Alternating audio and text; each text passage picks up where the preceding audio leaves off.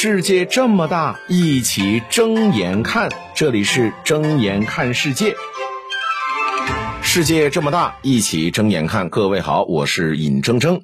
这期音频，我们首先来说一说美国俄亥俄州氯乙烯泄漏的影响。哈，首先咱们说句玩笑话，我觉得专业的问题还是应该交给专业的人判断。哈，所以我强烈建议。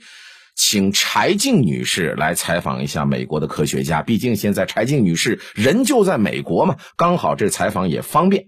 呃，怎么说正事儿哈？玩笑归玩笑，这几天我看了一些评论，也看了一些自媒体的一些分析，我的感受是什么呢？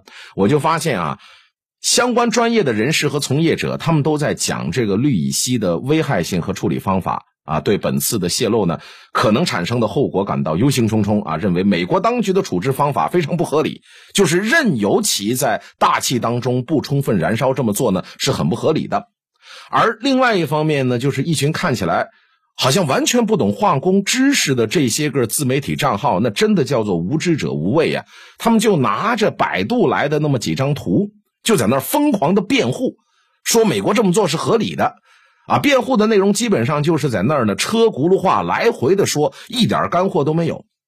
啊，不过当然，这也并不代表说呢，说指责美国一方的就是理性专业的一方哈。很多人也存在着严重夸大事故后果的问题。那目前呢，这个事故，我个人觉得在短期内还达不到切尔诺贝利的程度，主要影响方圆一百公里以内的小半个州以及周围河流的下游。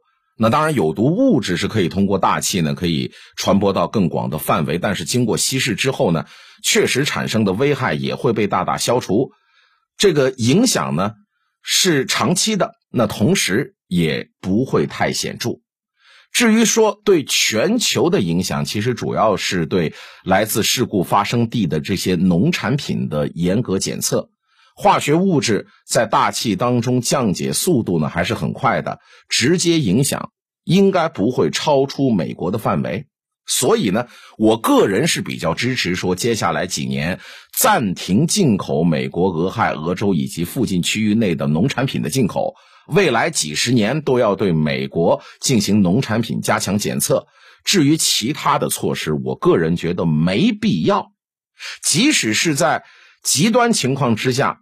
你咱们就假设吧，整个地区假设是，呃，五分之一的美国人啊，未来几十年他们那边居民的这个患癌率啊，就是得癌症的这个几率提高百分之一百，那也不是说一下子就冲起来，对吧？也是会在几十年内缓慢释放的危害，那对全社会的冲击其实也并没有那么大，所以我现在个人觉得啊。